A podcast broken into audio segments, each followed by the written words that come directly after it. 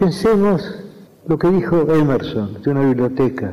Dijo que una biblioteca es un gabinete mágico en el cual hay muchos espíritus hechizados y esos espíritus despiertan cuando los llamamos. Es decir, mientras no abrimos un libro, ese libro es literalmente, geométricamente, un este volumen, una cosa entre las cosas.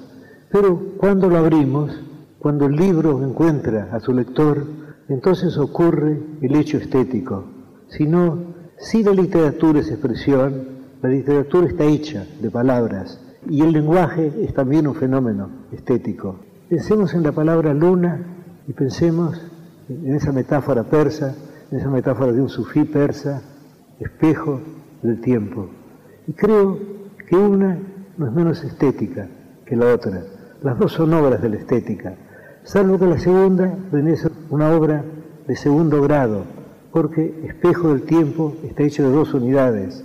Y luna nos da quizá aún más eficazmente la palabra, el concepto de la luna. Es decir, cada palabra es una obra poética. Se supone, erróneamente a mi entender, que la prosa está más cerca de la poesía, está más cerca de la realidad que la poesía. Yo entiendo que es un error. El lenguaje es una creación estética. Creo que no hay duda alguna. La poesía es expresión el hecho de que si la poesía es expresión, si un verso es expresión, cada una de las partes de que el verso está hecho, cada una de las palabras es expresivo, es que sí mismo. Creo que lo sentimos como sabido porque es cierto. El hecho de que la poesía no son los libros en la biblioteca, no son los libros encerrados en el gabinete mágico de Emerson. La poesía es el encuentro del lector con el libro, la lectura del libro, el descubrimiento del libro, y también hay otra experiencia estética, que es el momento muy extraño también, en el cual el poeta concibe la obra, en el cual va descubriendo o inventando la obra. Porque según se sabe en latín, las palabras inventar y descubrir son sinónimas. Aquello que dijo de Platón, de, que descubrir es recordar, en el cual Francis Bacon agregó que ignorar es haber olvidado. Es decir, ya todo está, pero tenemos que verlo. Cuando yo escribo algo, yo tengo la sensación de que todo eso preexiste. Yo parto de un concepto general. Yo sé más o menos el principio y el fin. Y luego voy descubriendo las partes intermedias. Pero no tengo la sensación de inventarlas. No tengo la sensación de que dependen de mi arbitrio. Las cosas son así. Son así pero están escondidas. Y mi deber de poeta es encontrarlas. Porque poesía es leer. Es escribir. Y es compartir lo escrito y lo leído. Poesía 1110. Un espacio para pensar y compartir el acto poético en todas sus formas. La poesía de todas las cosas. Mafalda, a la mesa. ¡Otra vez sopa! Soy Graciela Fernández Meijide. Murió Quino el gran autor de Mafalda, esa Mafalda y sus personajes amigos que nos acompañaron tanto tiempo. ¿Por qué pensar en Mafalda o en Quino, en su autor, me llevan a pensar también en Tato Bores? Y es porque en ambos casos y pasando por situaciones difíciles de la política y a veces situaciones difíciles socioeconómicos también, ellos se referían con humor y eran críticos sociales y políticos. Pensémoslo, uno desde la palabra hablada y el gesto, magistral, Tato, y la otra Mafalda desde el dibujo de su autor, un observador también demócrata de lo que era la vida trabiliaria del país. Solo si tomas la sopa podés llegar a ser grande. ¿Grande como quién? Como mamita y yo. Así que encima eso. No me planteo mucho qué hubiera sido de no ser dibujante. Es lo único que sé hacer, lo único que me ha atraído en la vida. En esta profesión uno nunca deja de trabajar. Uno está sentado en un bar, en el colectivo o donde sea y tengo que estar observando a la gente. Y no soy el único, eso le pasa a todos. Es muy difícil decir cuántas horas trabajo, porque siempre estoy trabajando. Incluso cuando voy al cine estoy mirando, aunque ya haya visto la película, y presto atención a cómo está hecho el montaje, para cuando yo hago una historieta, darme cuenta de qué cuadritos sobran, Mi trabajo se parece mucho al de un director de cine. Ves en qué ángulo pones la cámara, si tomas un plano grande o chico y después pones a los actores, que son los monitos. A mí, desgraciadamente, todos los monitos me salen muy parecidos entre sí. Me gustaría tener mayor diversidad, pero no me sale. Kino.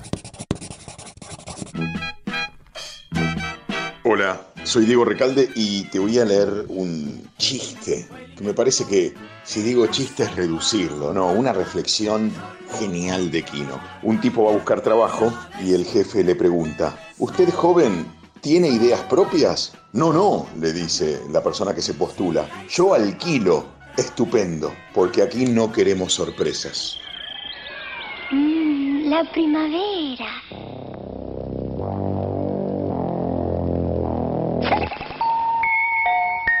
Los colores.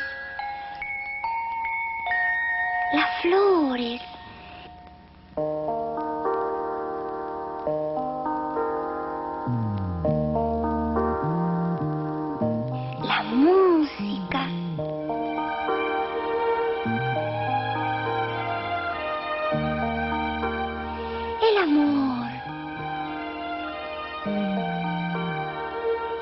Indudablemente, la primavera es lo más publicitario que tiene la vida. Hola, soy Miguel Frías del programa Campeones del Ocio. Nací en 1965. Desde entonces la Argentina y el mundo cambiaron por completo, pero lo que no cambió para mí es la vigencia del personaje de Mafalda, que está en mis primeros recuerdos infantiles y hoy es un ícono mundial, absolutamente vigente. Además tuve la suerte de conocerlo aquí, no tuve la suerte de haber sido invitado a cenar con él a su casa, comimos con, con, él y con Alicia Colombo, su esposa de siempre, hablamos de este tema de Mafalda, de los infinitos usos que se le había dado en todo el mundo y además me sorprendió su erudición sin alardes. Ellos viajaban mucho, visitaban museos, iban al cine, el conocimiento de Quino sobre arte era infinito y lo transmitía con infinita humildad. Para mí es un grande y su muerte es equivalente a la de Borges, Piazzolla o cualquier otro genio. Solo si tomas la sopa podés llegar a ser grande. No tiene importancia lo que yo piense de Mafalda. Lo importante es lo que Mafalda piensa de mí. Julio Cortázar.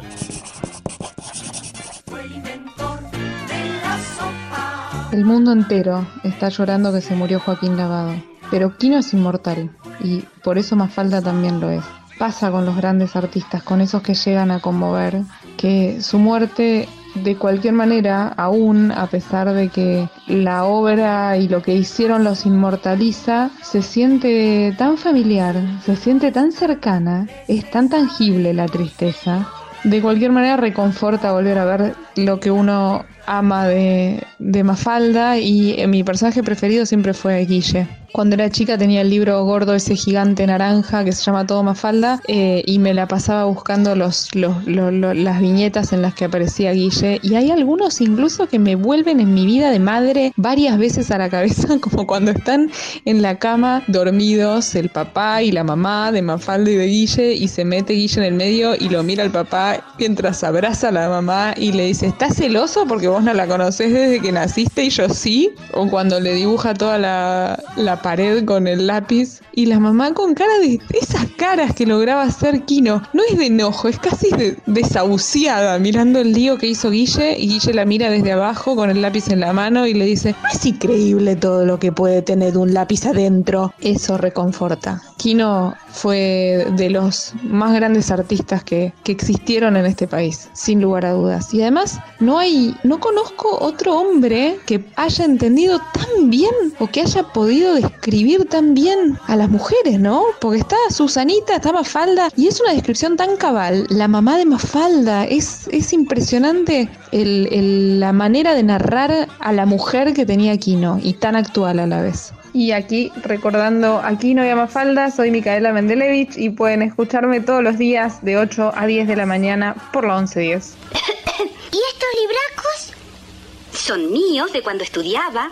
Estudiabas, pero era un estudio en broma, ¿no? ¿Cómo en broma? Era un estudio en serio. ¿Y entonces por qué no seguiste? Y luego una se casa.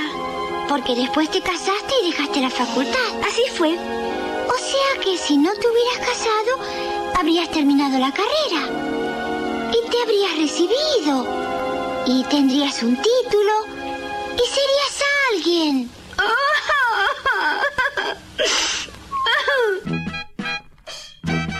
La estatua que nunca está sola, a propósito de la muerte de Quino.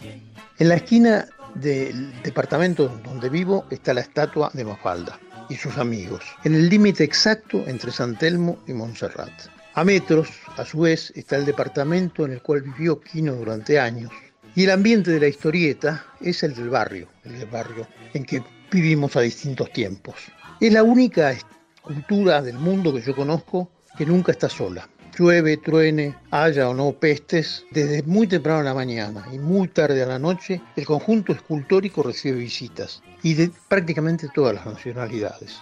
Los idiomas se mezclan ahí como en una Babel singular y extraordinaria. Sábados, domingos especialmente suele haber cola, a veces muy larga, de gente que la hace para sacarse una foto sentada junto a Mafalda y sus amigos. A veces la cantidad roza la multitud.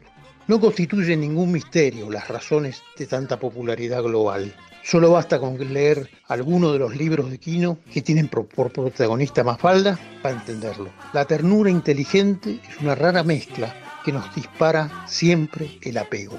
Marcelo Moreno, yo soy porteño.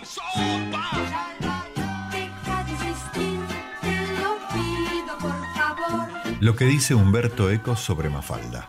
Mafalda no es solo un personaje de historietas, es tal vez el personaje de los años 70 en la sociedad argentina. Si al tratar de definirla se ha usado el adjetivo contestataria, no ha sido por uniformarse a la moda del anticonformismo a toda costa. Mafalda es de verdad una heroína iracunda que rechaza al mundo tal cual es. Para comprenderla, conviene trazar un paralelo con otro gran personaje a cuya influencia no es ajena, Charlie Brown. Charlie Brown es norteamericano, Mafalda sudamericana. Charlie Brown pertenece a un país próspero, a una sociedad opulenta en la que trata desesperadamente de integrarse, mendigando solidaridad y felicidad. Mafalda pertenece a un país denso, de contrastes sociales, que a pesar de todo querría integrarla y hacerla feliz, pero ella se niega y rechaza todas las ofertas. Charlie Brown vive en un universo infantil propio, del cual están rigurosamente excluidos los adultos, con la salvedad de que los niños aspiran a convertirse en adultos. Mafalda vive en un continuo diálogo con el mundo adulto, mundo al cual no estima, no respeta, hostiliza, humilla y rechaza, reivindicando su derecho a seguir siendo una niña que no quiere hacerse cargo de un universo adulterado por los padres. Charlie Brown ha leído evidentemente a los revisionistas freudianos y anda en busca de una armonía perdida. Mafalda, con toda probabilidad, habrá leído al Che, en realidad, Mafalda en materia política tiene ideas muy confusas, no logra entender qué es lo que sucede en Vietnam, no sabe por qué existen los pobres, no se fía del Estado y está preocupada por la presencia de los chinos. Solo una cosa sabe claramente, no está conforme. La rodea una pequeña corte de personajes mucho más unidimensionales. Manolito, monaguillo integrado del capitalismo de barrio, que sabe con total certidumbre que el valor primario en este mundo es el dinero. Felipe, soñador tranquilo. Susanita, beatíficamente enferma de espíritu materno, narcotizada por sueños pequeños burgueses. Y luego los padres de Mafalda, que como si no les bastara lo duro que resulta aceptar la rutina cotidiana, recurriendo al paliativo farmacéutico del Nervocalm, se ven agobiados por añadidura con el tremendo destino de tener que encargarse de la contestataria. El universo de Mafalda es el de una América Latina en sus zonas metropolitanas más adelantadas, pero es en general, desde muchos puntos de vista, un universo latino y esto hace que Mafalda nos resulte mucho más comprensible que tantos personajes del cómic estadounidense. Además, Mafalda es, en último análisis, un héroe de nuestro tiempo y no se debe pensar que esta sea una definición exagerada para el personajito de papel y tinta que Kino nos propone. Ya nadie niega hoy que el cómic, cuando alcanza niveles de calidad, es un testimonio sobre el momento social, y en Mafalda se reflejan las tendencias de una juventud inquieta que asumen el aspecto paradójico de una oposición infantil, de una eczema psicológica de reacción a los medios de comunicación de masas, de una urticaria moral producida por la lógica de los bloques, de un asma intelectual originado por hongos atómicos. Puesto que nuestros hijos se preparan para ser, por elección nuestra, una multitud de mafaldas, nos parece prudente tratar a Mafalda con el respeto que merece un personaje real.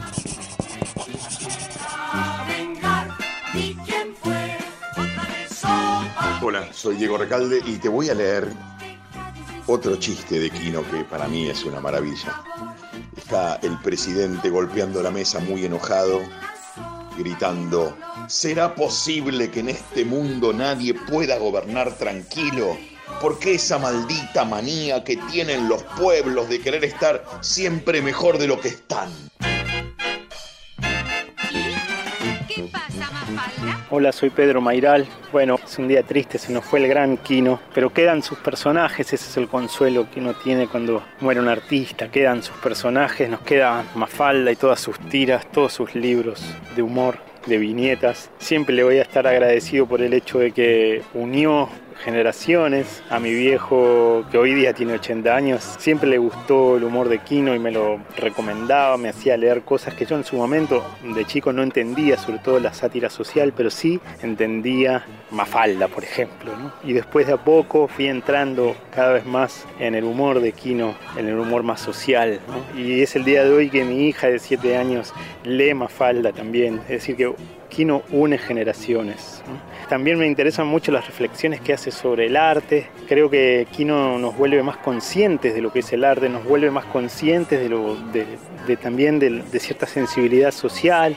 Em, uno de los chistes que más me gusta de arte de él es el siguiente. Está un hombre de las cavernas pintando grandes cacerías de mamuts muy peligrosas en, las cuevas. Bisontes, mamuts gigantes, eh, grandes cacerías y afuera de la cueva está eh, la mujer cavernícola asando un pajarito en un pincho y le grita a comer gordo inútil.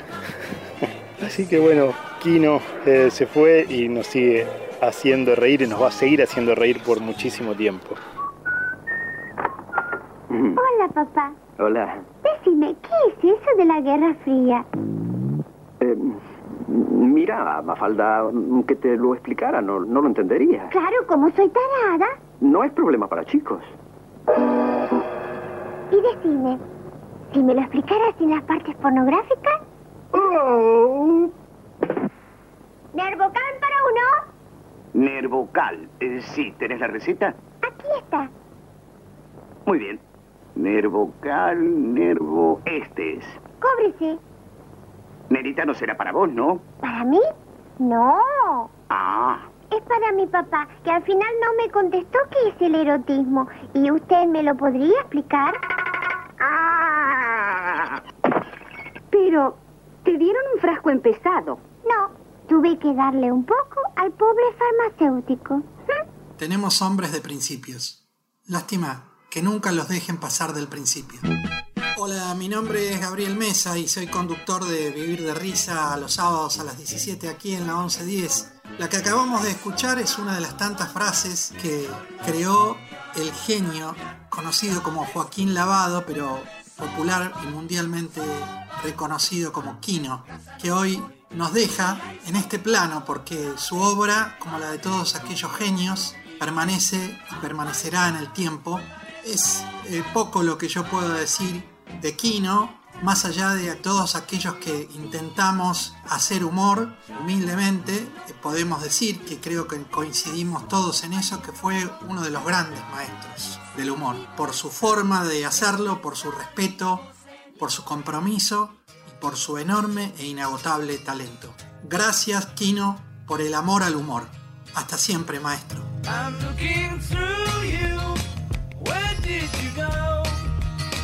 I thought I knew you.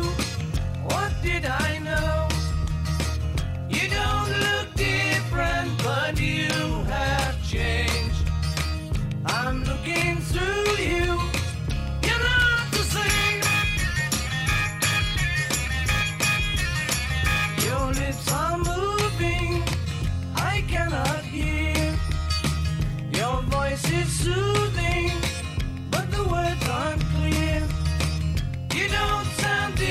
friend.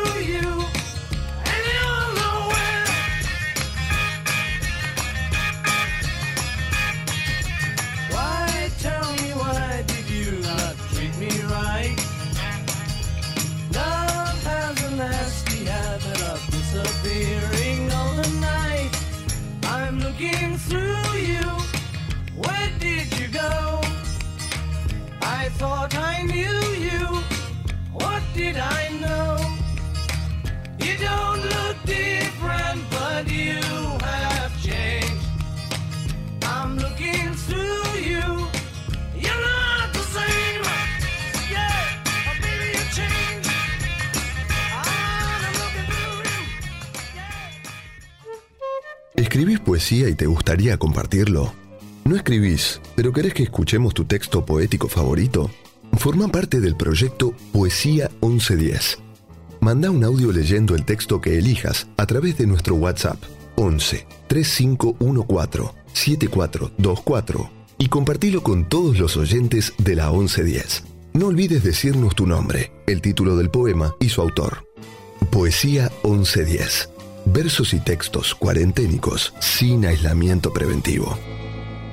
Les propongo un poema del argentino David Viana que sale de su último libro de poemas Últimas Pasiones Preapocalípticas, editado por Hojas del Sur. El poema se llama Wimper y dice, No hace tiempo esto, todo esto, parecía el futuro, y ahora rápidamente se va yendo. Solo la pena corre lento y oxida, arde y tarda, como una palabra mal tragada, podrida en el pecho. Debret Viana, argentino, su poema Wimper.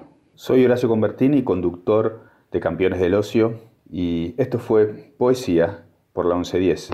La prosopografía es una figura retórica que consiste en describir los rasgos físicos o externos de las personas o animales muy utilizada en la literatura. Es el complemento de la etopeya o descripción psicológica, moral y de las costumbres en la construcción del retrato o semblanza de una persona. Frisaba la edad de nuestro hidalgo con los 50 años. Era de complexión recia, seco de carnes, enjuto de rostro. Así, en una purísima, sublime y breve prosopografía, Cervantes describe a Alonso Quijano, Don Quijote, enseñando que no es la abundancia de datos la que define una imagen y dándonos un personaje cuya apariencia física ha quedado impresa a fuego en la mente del público a través de los siglos. Mi nombre es Susana Gianone, Susi Gianone para los conocidos. Soy actriz, licenciada en letras, y mamá. El poema se llama Bone Dog. La traducción vendría a ser algo así como perro de hueso. Es de Eva HD, publicado en 2015 en Rotten Perfect Mouth. Es el poema que aparece en la última película de Charlie Kaufman, Pienso en el final. Volver a casa es horrible. Ya sea que los perros te laman la cara o no, ya sea que tengas una esposa o una soledad en forma de esposa esperando por ti, llegar a casa es terriblemente solitario. Tanto así que añoras con ternura aquella opresiva presión barométrica de donde acabas de volver porque todo es peor una vez que estás en casa. Piensas con nostalgia en las alimañas que se aferran a los tallos de la hierba, las largas horas de camino, la asistencia en carretera, los helados y las formas peculiares de ciertas nubes y silencios, porque no querías volver. Regresar a casa es espantoso. Y los silencios domésticos y sus nubes hogareñas no contribuyen en nada más que a todo el malestar. Miras con sospecha las nubes como son, hechas de una materia distinta de aquellas que dejaste atrás. Tú mismo estás cortado de una tela diferente, turbia. Devuelto, repudiado, mal recibido por la luz de luna, infeliz de regresar, holgado en todos los puntos equivocados como un traje lleno de costuras, un trapo andrajoso de cocina, usado. Llegas a casa como otro planeta, ajeno. El tirón gravitacional de la Tierra, un esfuerzo ahora redoblado, Suelta los cordones de tus zapatos y hace que arrastres los hombros, grabando aún más profunda la estrofa de la angustia en tu frente. Vuelves a casa hundido, como un pozo sin agua ligado al mañana por una frágil hebra de... ¿Qué más da? Suspiras frente a la avalancha de días idénticos. Bien podría ser uno solo y uno a la vez. Bueno, ¿qué más da? Volviste. El sol sube y baja como una puta cansada, el clima inmóvil como un miembro roto mientras envejeces. Todo permanece inmóvil, menos las mareas cambiantes de sal en tu cuerpo. Tu visión se nubla, llevas encima tu clima contigo. Una gran ballena azul, una oscuridad hecha esqueleto. Vuelves a casa, con visión de rayos X, tus ojos convertidos en hambre. Y así regresas con tus dones mutantes a una casa de hueso. Todo lo que ves ahora, todo, es hueso. Llego, entro prendo la luz de la cocina y sorprendo a las hormigas coloradas puliendo los platos y cargando todos los restos de comida. No me molestan, pero mentalmente las advierto sobre la superpoblación. Hasta ahora el ecosistema se mantiene. Sin embargo, si consigo trabajo, comeré más. Vendrán amigos y mujeres. Habrá más restos. Ustedes crecerán y tendré que echar insecticida.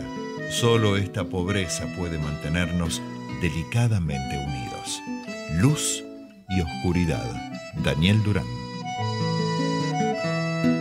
Hola, soy Pollo Mactas, creador y conductor de Listo el Pollo, programa que se emite en la 2x4. Ahí les leo algo mío.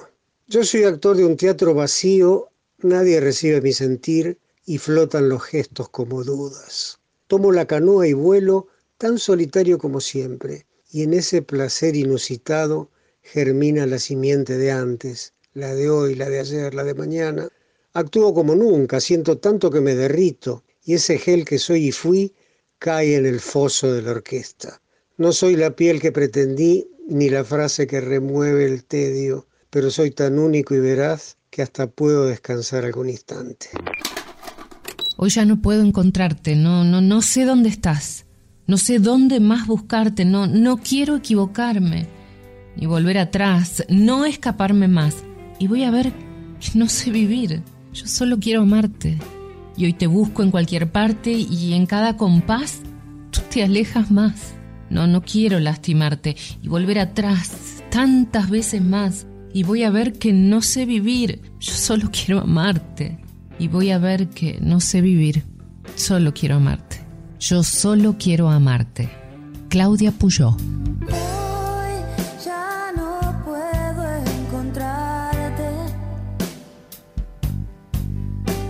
No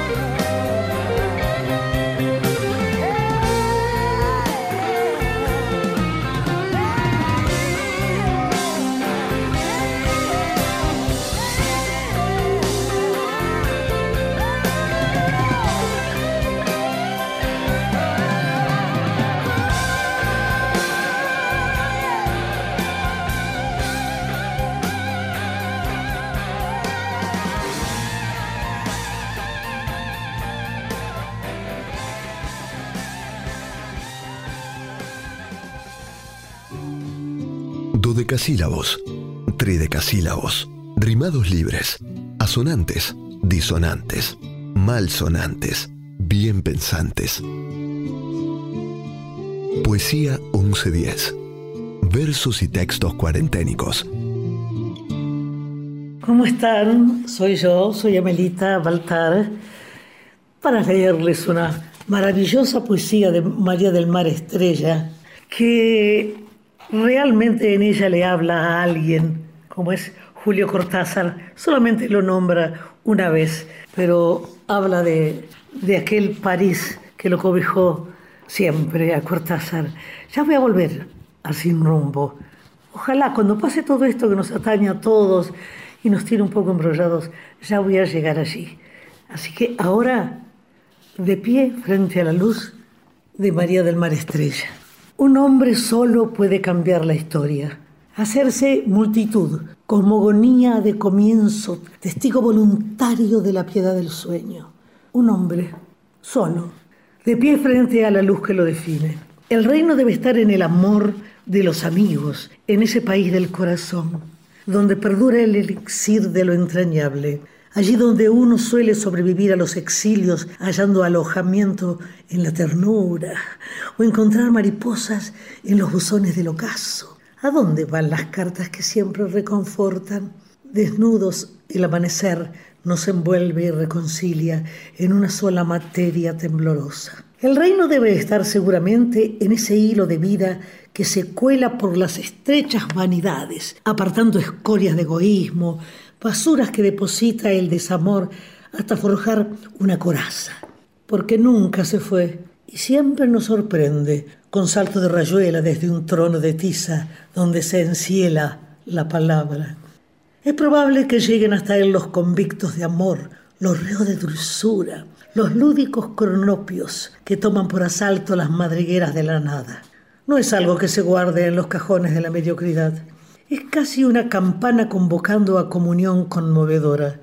Y es inútil pretender desoírlo porque insiste de pie frente a la luz. Siempre Cortázar, seduciendo indecisos, burlando imperfecciones. Siempre será el amante acodado en el Sena, el mago que encerraba conejos en el alma, el alquimista de un bestiario cuyo final de juego era una libertad que nos lanzaba hacia el espejo del futuro, al sentimiento, enamorados desesperadamente de lo precario y perecedero. Julio, que silba un tango soñando con la maga Buenos Aires, en su autopista del sur, a contramano.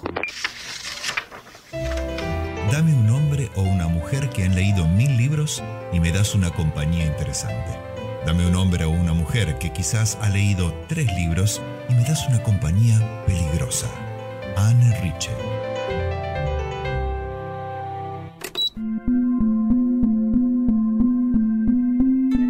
Queja es una editorial independiente, pequeña, que nació como idea en 2017, pero que empezó a funcionar en 2018. En diciembre, noviembre de 2018 mm, publicamos los dos primeros títulos, uno de poesía y uno de narrativa, que son los géneros más representativos de nuestra editorial. Después se sumó también el ensayo, pero con un año de, de posterioridad. ¿Tienen un perfil determinado de publicación? El perfil de publicación en general eh, está eh, de acuerdo un poco a las experiencias que vamos viviendo y los, y los autores que nos vamos cruzando un poco en la búsqueda activa nuestra y otro poco por los que se acercan a través de los talleres literarios que, yo dicto. Eh, perfila un poco para, para el lado de, de la narrativa, la poesía y el ensayo, como decía antes, pero bueno, como temáticas aparece mucho el psicoanálisis, la ficción narrativa y bueno, también es, es importante decir que hay muchos autores jóvenes, ¿no? Si bien tenemos algunas personas eh, de mediana edad, por ahora eh, hay una impronta, de- sobre todo en, en el ámbito de la poesía, de primeros autores eh, y primeros narradores también, pero sobre todo primeros autores poetas, eh, jóvenes, noveles que recién comienzan. Así que eso nos hace pensar un poco a la editorial como una puerta de entrada al, al ámbito literario de los autores. ¿Cómo llegan los autores a ustedes? Los autores llegan por las vías más desconocidas, muchos por recomendación, eh, algunos como por ejemplo María Lobo, que es una amiga tucumana, bueno, por distintos medios de afinidades conocí, que la conocí yo. Y bueno, los chicos se encantaron con ella y con su novela, pero también por recomendación de una editorial muy grande que nos mandó un mail con su novela diciéndonos que no podían publicarla, pero que la recomendaban enfáticamente. Y bueno, yo la conocía y la tenía también por otro lado, así que bueno, ahí hubo una coincidencia genial. Pero bueno, cada caso habría una anécdota para contar y no me quiero extender mucho. ¿Podrías contar cómo es el proceso desde que llega una primera versión de una novela hasta que está publicada? El proceso a partir del cual eh, llega una novela a nuestras manos y termina publicada es un proceso que empezó siendo bastante caótico o desordenado y que fue tomando ya como una especie de protocolo, por decir una palabra fea, de, de acción frente a eso, ¿no? Eh, muchas novelas llegan por mail, algunas todavía llegan anilladas e impresas en papel. Todas formas, eh, nos parecen posibles y, y buenas de, de recibir el material. Es verdad que el anillado queda en la mesa, está más visible, más a la mano, el material digital se pierde un poco en la computadora y entre los mails, eh, pero de todas formas hemos publicado en materiales que llegaron de, de las dos formas. En general tratamos de, antes de empezar a leer, comentarle a los autores cuál es nuestra visión de la editorial, contarles que nos sentimos socios de ellos en el proyecto de llevar adelante, dar a conocer ese material y, y que es importante que ese esfuerzo que hacemos juntos sea todo el proceso, ¿no? no solamente la edición, sino después de que el libro sale, que para nosotros es el gran desafío para ser autosustentable la editorial, que es que los libros se vendan, ¿no? que lleguen al lector, que sean leídos, que también los tome la crítica para hacer lo que necesite, ¿no? Eh, críticas positivas o negativas, no importa, pero hacer de ellos una circulación, interpretaciones nuevas y bueno, lo más importante que le puede pasar a un libro que es circular. ¿Qué le recomendás a quienes quieren empezar a publicar sus libros? Para quienes quieren empezar a publicar sus libros, mi primera recomendación es que no dejen de pasar por un taller, que realmente corrijan y editen el material que tienen. Hoy en día estamos manejando niveles de publicación de textos que vienen muy elaborados, muy trabajados. Si bien hay muchísima variedad de cosas, es muy difícil seguir leyendo una novela que cuando uno arranca nota que, que le falta, ¿no? Eh, y el tiempo es poco y uno quisiera leer todo, todo lo que llega, pero eso es realmente un, una tarea imposible, titánica. Así que mm, los libros que llegan recomendados por talleristas que trabajaron con sus alumnos, que son muchos, tenemos muchos amigos que dan talleres y que a veces nos, nos hablan, entonces nos dicen, che, si te llega este pibe, esta piba, este señor, esta señora, dale bola, laburó conmigo un montón de tiempo. Entonces toda esa recomendación ayuda a que uno pueda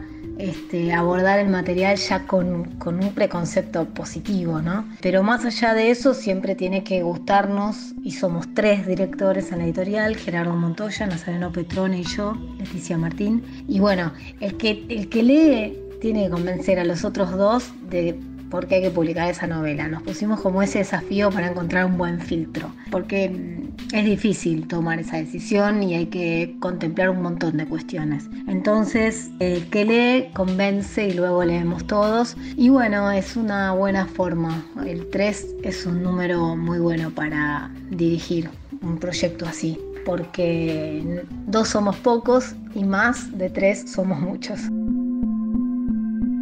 ¿Podrías contar alguna anécdota relacionada con el mundo editorial? Anécdotas tenemos ahora en pocos años ya unas cuantas enlistadas, pero hay una que es muy destacada que nos pasó y fue tremendo, porque nos pasó creo que en el peor momento y con la autora menos pensada. Publicamos en 2019 a Gabriela Guerra Rey, que es una autora cubana que vive en México, viajó por todo el mundo, estuvo también viviendo un tiempo en España, ahora está sentada allí en México donde también es docente, además de narradora y, y trabajar como, como escritora, ella puede vivir de su escritura, gracias a Dios, y un lujo que no muchos pueden darse. Y bueno, llegó Gaby, vino de, del exterior, imagínense todo un, un evento para celebrar. Además, Gabriela venía con el- habiendo ganado el premio Juan Rulfo, que coronó esa novela que nosotros también estábamos publicando.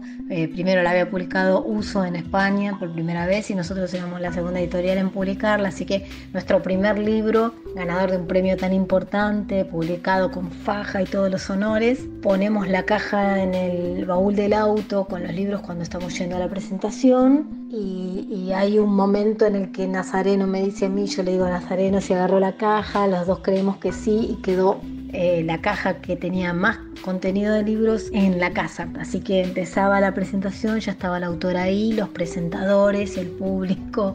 Eh, lo hacíamos en la librería Aquilea. Muchísimo calor, un día de veranísimo y los libros no estaban. Así que empecé a sudar, Nazareno me miraba, se fue. Pero lo más gracioso es que cuando vino con los libros a la presentación, finalmente todo salió bien, ahí ¿no? este, nos fuimos cubriendo como para que no se note el exabrupto. Había algunos libros para mostrar en la presentación, con lo cual estábamos a salvo, pero el problema vino cuando después de comer una pizza con, con algunos amigos que se quedaron, despedir a la autora, felicitar a Julia Grink, que era la otra autora que había presentado también un libro ese día. En fin, terminó el evento y nos fuimos al auto y no había llaves. No había llaves del auto, el auto había queda- quedado cerrado. Este, perdimos las llaves del auto, este, nos trajeron a casa. Bueno, eran las 3 de la mañana y no podíamos resolver el tema del auto hasta que conseguimos una segunda copia de la llave en la casa de Nazareno en San Telmo y resolvimos. Pero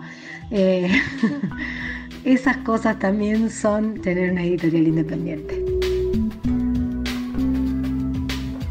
¿Qué sentís llevando a la gente a descubrir lo que otros escriben? Hacer que alguien lea un libro que otro escribió antes con sus ilusiones y sus deseos y pensamientos, ¿no? Eh, para mí es, qué sé yo, es algo tan importante que le dedico todo el tiempo libre o de descanso de mi vida para que suceda. Creo que eso es mejor ejemplo que ningún chamullo, digamos, ¿no? Como eso a lo que uno le dedica su vida muestra la importancia que eso tiene para uno. Así que a mí me gusta mucho ese tras de escena, ¿no? Como que creo que convertirme en editora fue una forma de convertirme en una mejor autora, porque esconderme detrás de los libros de otros me permite eh, editar con libertad, como decía Brizuela, cuando uno está escribiendo tiene que tener la, la, magia o la inteligencia de hacer una buena gambeta, meter un buen rulo, hacer una linda proeza, porque está escribiendo y su tarea es llevar eso adelante. Cuando uno edita, juega con las palabras, eh, es, es mucho más libre y tiene mucha más tranquilidad y relajación para esa tarea que el que está arriba del escenario, digamos. Entonces eh, encontré en eso un lugar muy, muy agradable para leer, relacionarme con lo que más me gusta, que son las palabras, el lenguaje, las formas, los modismos, y mantenerme como en, un rol secundario, oculto detrás del autor que es otro. Y eso me parece alucinante y bueno, cuando eso termina en la cabeza de otra persona que lee e interpreta lo que un autor quiso decir, eh, se corona un círculo casi perfecto que, que, me encanta, me encanta que suceda. Elegí un párrafo de un libro publicado por ustedes y léelo para los oyentes de Poesía 1110. El párrafo que voy a leer es además el capítulo cero de la novela de Laura Saiz, Yo soy la madre, eh, publicada por Queja Ediciones, a punto de salir a, a, a las librerías en el mes de octubre de este año. Dice así, domingo 6 de abril de 2014. Las fuentes policiales informan que el hecho ocurrió esta tarde, poco después de las 15 horas. Colisionaron un auto y un camión. Los ocupantes del automóvil debieron ser liberados por personal de bomberos. La única sobreviviente sería la madre. Yo soy la madre. La cultura es la sonrisa para todas las edades. Puede estar en una madre, en un amigo o en una flor o quizás se refugie en las manos duras de un trabajador. La cultura es la sonrisa con fuerzas milenarias. Ella espera malherida, prohibida o sepultada, a que venga el Señor tiempo y le ilumine otra vez el alma. Ay, ay, ay, que se va la vida, más la cultura se queda aquí. León Gieco. La cultura es la sonrisa. La cultura es la sonrisa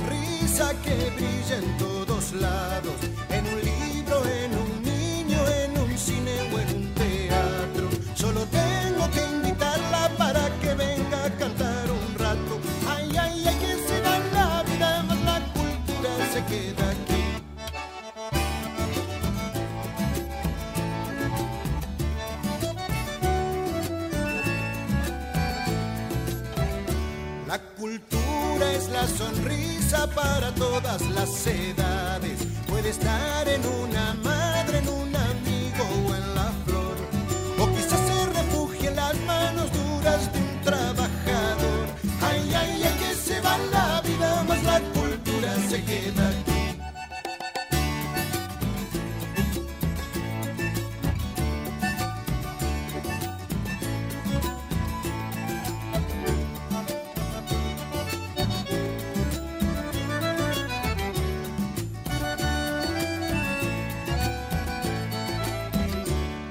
cultura es la sonrisa con fuerzas milenarias. Ella espera malherida, prohibida o sepultada. A que venga el Señor tiempo y le ilumine otra vez el alma. Ay, ay, ay, que se va la vida, más la cultura se queda aquí.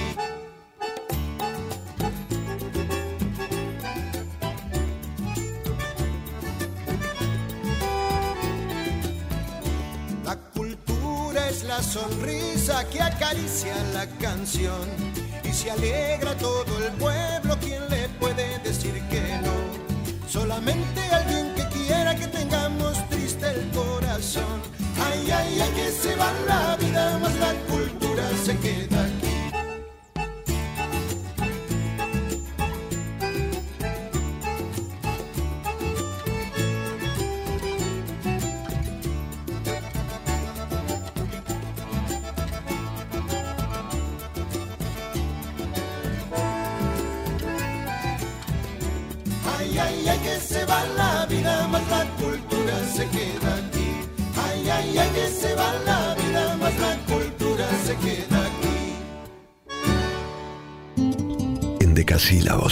Bisílabos, octosílabos, alejandrinos, poesía 1110, versos cuarenténicos. Hola amigos queridos, ¿cómo les va? Soy Virginia Lago, aquí estoy en, en la 2x4, una radio que quiero muchísimo, con un programa que se llama El Buen Modo, tomado de un poema de María Elena Walsh, que nos acompaña todos los jueves de 8 a 9 de la noche. Voy a compartir con ustedes un poema que es muy gracioso, muy hondo, como es María Elena, llena de hondura y llena de, de buen modo, de diversión, que se llama El sapo fierro. Ahí va, un beso muy, muy grande, los abrazo con todo mi amor. Aquí me puse a vivir con mi zapa y mis sapitos, en este aljibe infinito, cuanto más fijo mejor, que el sapo muy picaflor lo cazan como chorlito. Yo nací en una laguna y mi cuna fue de lodo, cosa que de ningún modo me puede desmerecer, que a la hora de nacer, renacuajos somos todos. A este fondo no rodé, me mudé con gran trabajo. Yo no soy un estropajo, ni por desidia me hundo. No es lo mismo ser profundo que haberse venido abajo. Aquí estoy entretenido como gato en el almacén. Me gusta pasarlo bien, quieto y con economía. Que sapo que anda en la vía no lo para más que el tren. Yo tengo una picardía cuando suena la roldana. Me escondo de buena gana para salvar mi pellejo. Que el sapo sabe por viejo, pero más sabe por rana. Aquí me voy a plantar profundo como carozo. Yo le digo al veleidoso que por variar se desvive, sapo que cambia de aljibe, siempre sapo de otro pozo. Hola cuaderno, yo sé que se marchitan tus hojas en verano, que te arrinconan cuando estás escrito y te prefieren con hojas en blanco. Aquí voy flotando en un día largo, viento a favor, cabeza con pájaros. y escribo en voz como en la arena, cuaderno, silenciosa alcancía de todo lo que canto. Fantasmita, Laura de Betach. Hola a todos, me llamo Augusto, tengo nueve años, vivo en Tucumán y hoy les quiero compartir una poesía de Elvira Lindo, Luna Lunerita. Luna Lunerita, de cara crecida, parece de plata, de plata fina. Ay luna lunera, carita de miel, pronto en un cohete te iremos a ver. Muchas gracias y que tengan buenos días. El impresionismo surgió durante la segunda mitad del siglo XIX como reacción a la frialdad del realismo y al sentimentalismo del romanticismo. Al igual que otros movimientos artísticos, el impresionismo nació en la pintura y fue trasladado posteriormente a la literatura.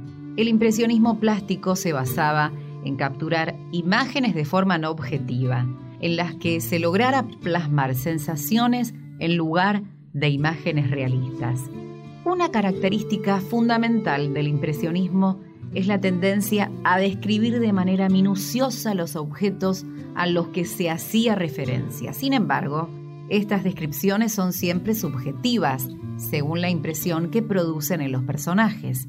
Por este motivo, las descripciones en los textos impresionistas no pueden compararse con aquellas que ofrecen los diccionarios. Su objetivo no es definir la realidad con precisión, sino captar su esencia en las sensaciones que producen en las personas.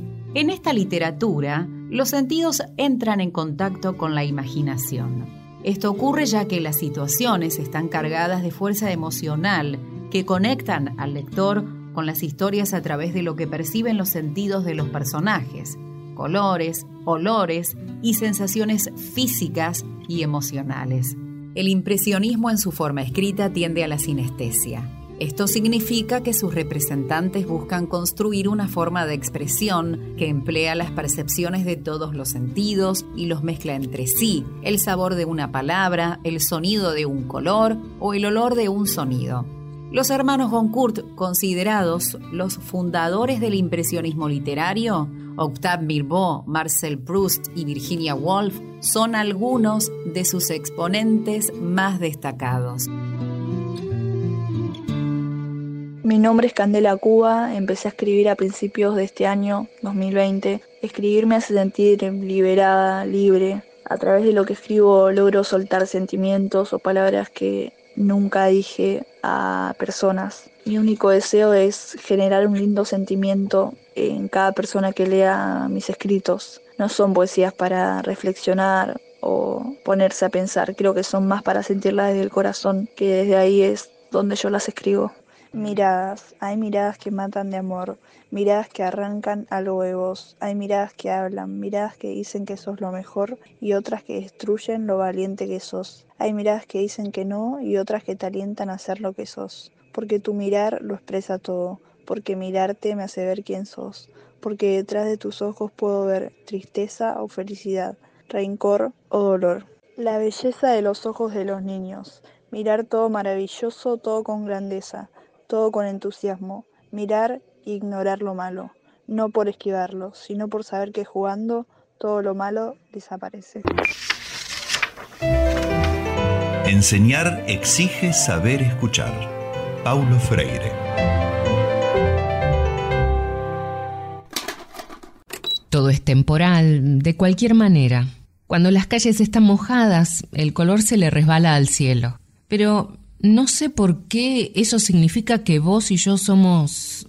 Eso significa que vos y...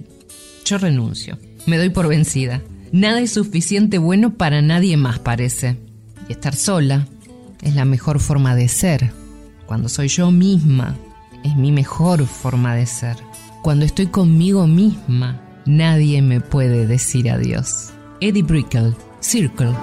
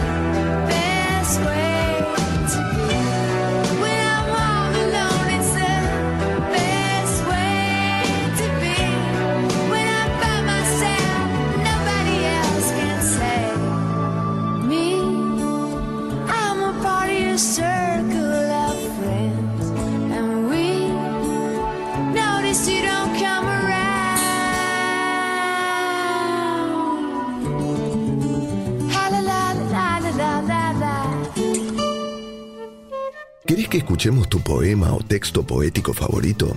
Forma parte del proyecto Poesía 1110. Manda un audio leyendo el texto que elijas a través de nuestro WhatsApp 11 3514 7424 y compartilo con todos los oyentes de la 1110. No olvides decirnos tu nombre, el título del poema y su autor. Poesía 1110. Palabras lanzadas al viento para llenar el aire porteño de rimas voladoras. Hola, soy Fernando del Priore. Voy a compartir con ustedes un poema titulado Abramos la ventana de David Álvarez Morgade. Abramos la ventana, que la mano toque prístinas gotas de rocío. Gira un clavel en el aire de verano. El balcón navegando en el vacío. Qué bueno es tener una sonrisa, como quien dice paz en la mirada.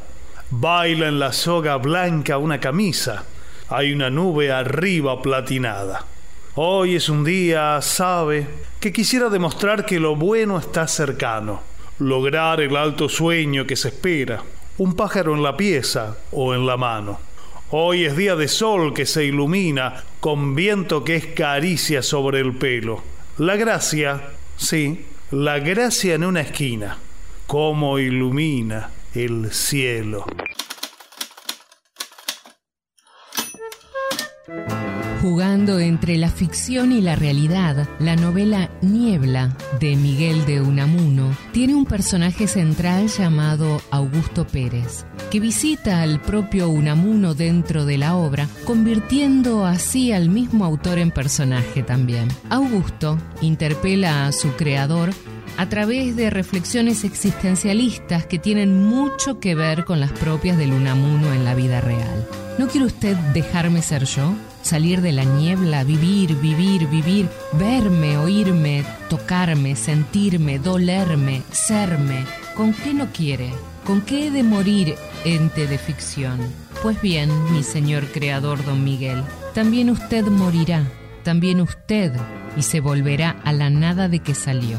Dios dejará de soñarle, se morirá usted, sí, se morirá, aunque no lo quiera, se morirá usted y se morirán todos los que lean esta historia, todos, todos, todos, sin quedar ni uno. Augusto interpela a su creador a través de reflexiones existencialistas que tienen mucho que ver con las del propio Unamuno en la vida real. Y esta mi vida, ¿es novela? ¿Es ni bola o qué es? Todo esto que me pasa y que les pasa a los que me rodean, ¿es realidad o es ficción? ¿No es acaso todo esto un sueño de Dios o de quien sea que se desvanecerá en cuanto Él despierte? Y por eso le recemos y elevamos a Él cánticos e himnos para adormecerle, para cunar su sueño. ¿No es acaso la liturgia toda, de todas las religiones, un modo de brezar el sueño de Dios y que no despierte y deje de soñarnos?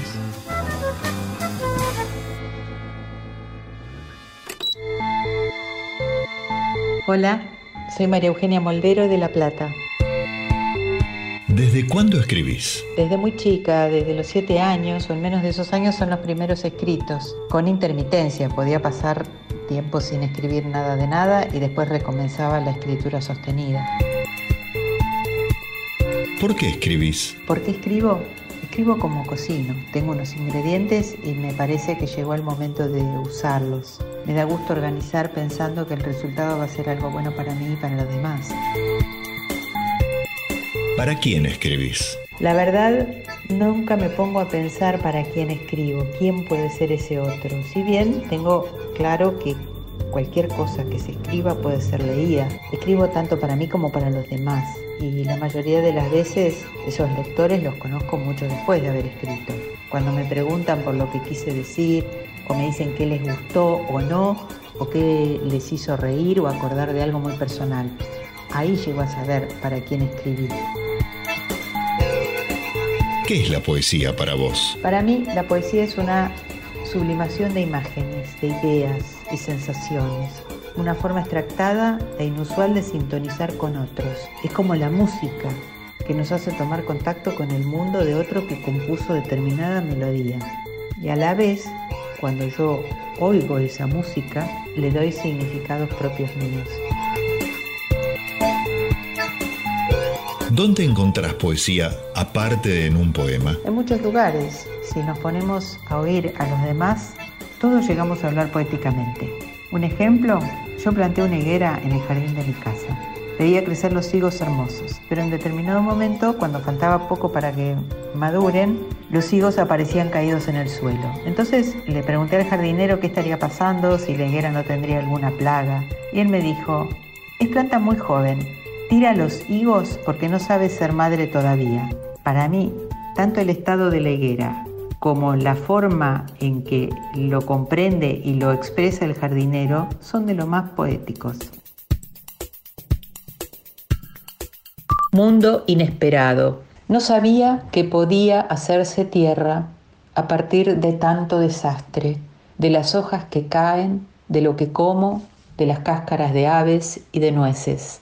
No sabía que antes de ser tierra, eso sería un magma palpitante, un caos de hongos, de gusanos, de guerras silenciosas y líquidos violentos. No sabía que entonces y después eran un todo, una gran cama, y después de esa orgía, con olor a raíz, olor a sueño, después de una siesta indescifrable, el universo que bulle allí abajo puja y sale fuera. Y es vida en muchas dosis. Amor sin tiempo, fértil, fuerte, manso. La flor de hoy, la luz de ese follaje, la guía persistente, el aire ilimitado. No sabía y sigo no sabiendo. Y no está mal que no se sepa. Los científicos dicen que estamos hechos de átomos, pero a mí un pajarito me contó que estamos hechos de historias. Eduardo Galeano. Hola, me llamo Patricia y nuevamente elijo una hermosa poesía de Gustavo Adolfo Becker para compartir. Fatigada del baile. Fatigada del baile, encendido el color, breve el aliento, apoyada en mi brazo del salón, se detuvo en un extremo. Entre la leve gasa que levantaba el palpitante seno, una flor se mecía en compasado y dulce movimiento. Como cuna de nácar que empuja al mar y que acaricia al céfiro, tal vez allí dormía al soplo de sus labios entreabiertos. Oh, quien así pensaba dejar pudiera deslizarse el tiempo. Oh, si las flores duermen, qué dulcísimo sueño. Cartas. Estimada Phyllis, los científicos creen que todo cuanto sucede, incluidos los asuntos de los seres humanos, se debe a las leyes de la naturaleza. Por consiguiente, un científico no tenderá a creer que el curso de los acontecimientos pueda haberse influido por la oración, es decir, por la manifestación sobrenatural de un deseo. No obstante, hemos de admitir que nuestro conocimiento real de esas fuerzas es imperfecto, de manera que, al final, creer en la existencia de un espíritu último y definitivo depende de una especie de fe. Es todavía una creencia generalizada, incluso ante los logros actuales de la ciencia. Al mismo tiempo, todo aquel que se dedica seriamente a la ciencia termina convencido de que algún espíritu se manifiesta en las leyes del universo, un espíritu muy superior al del hombre. Así, la dedicación a la ciencia conduce a un sentimiento religioso un tanto especial, sin duda muy diferente de la religiosidad de alguien más cándido. Saludos cordiales. Albert Einstein. Esta fue la respuesta de Albert Einstein fechada el 24 de enero de 1936 a una niña llamada Phyllis que le había preguntado por carta ¿Rezan los científicos? Einstein dedicó muchas palabras en su vida a explicar su idea de Dios y de la religiosidad, aspectos estos sobre el que tenía ideas muy claras y que le llevaban a declararse como un ser religiosamente maravillado por el orden del universo. La avenida, de Alba de la Torre. Caminábamos juntos y nunca la avenida fue más ancha. El olor a tabaco y alcohol y a amor, el tango y el bandoneón. Los libros, las pizzas grasosas, la bruma. Buenos Aires es húmeda en la madrugada. No quiere que la pisen, ni la toquen, ni la miren. Se esconde de gris y cemento entre el humo de los caños de escape y los escaparates vacíos y mugrientos. Y cuando clarea, la ciudad se duerme, molesta e inquieta como una niña enojada que patalea.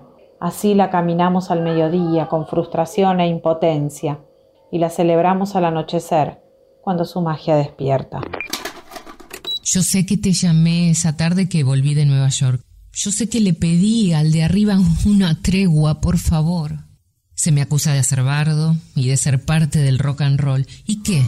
Yo nací con una estrella y cuando canto vuelve a brillar, ¿no lo ves? Fabiana Cantilo. Una tregua.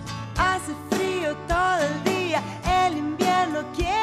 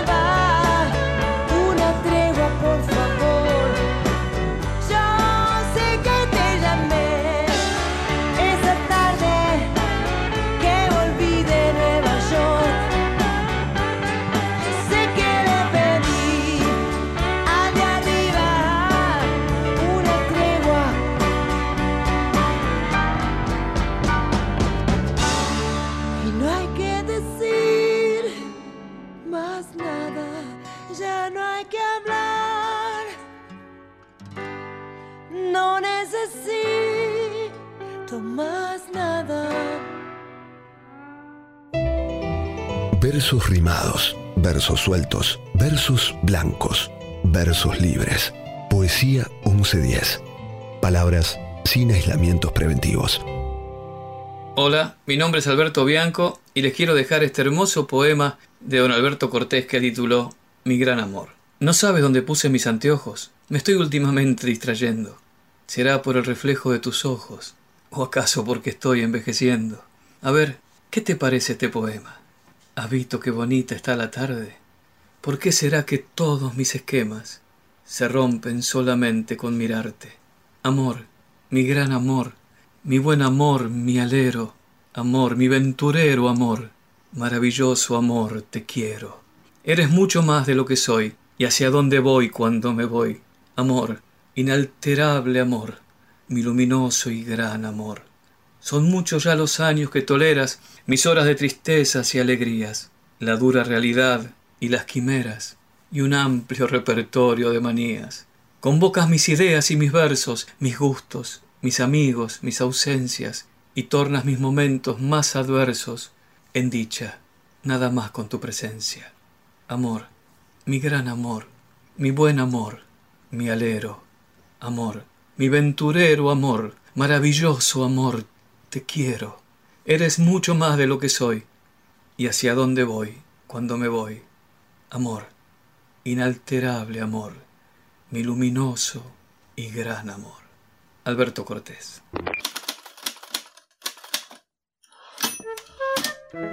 Se cuenta que el español Ramón María del Valle Inclán, republicano confeso y activo opositor a la dictadura de Primo de Rivera, que llegó a presentarse a las elecciones de 1931 por el Partido Republicano Radical de Alejandro Blegú, sorprendió con sus elogios a Mussolini cuando se fue a vivir a Roma para ocupar el puesto de director de la Academia Española de Bellas Artes.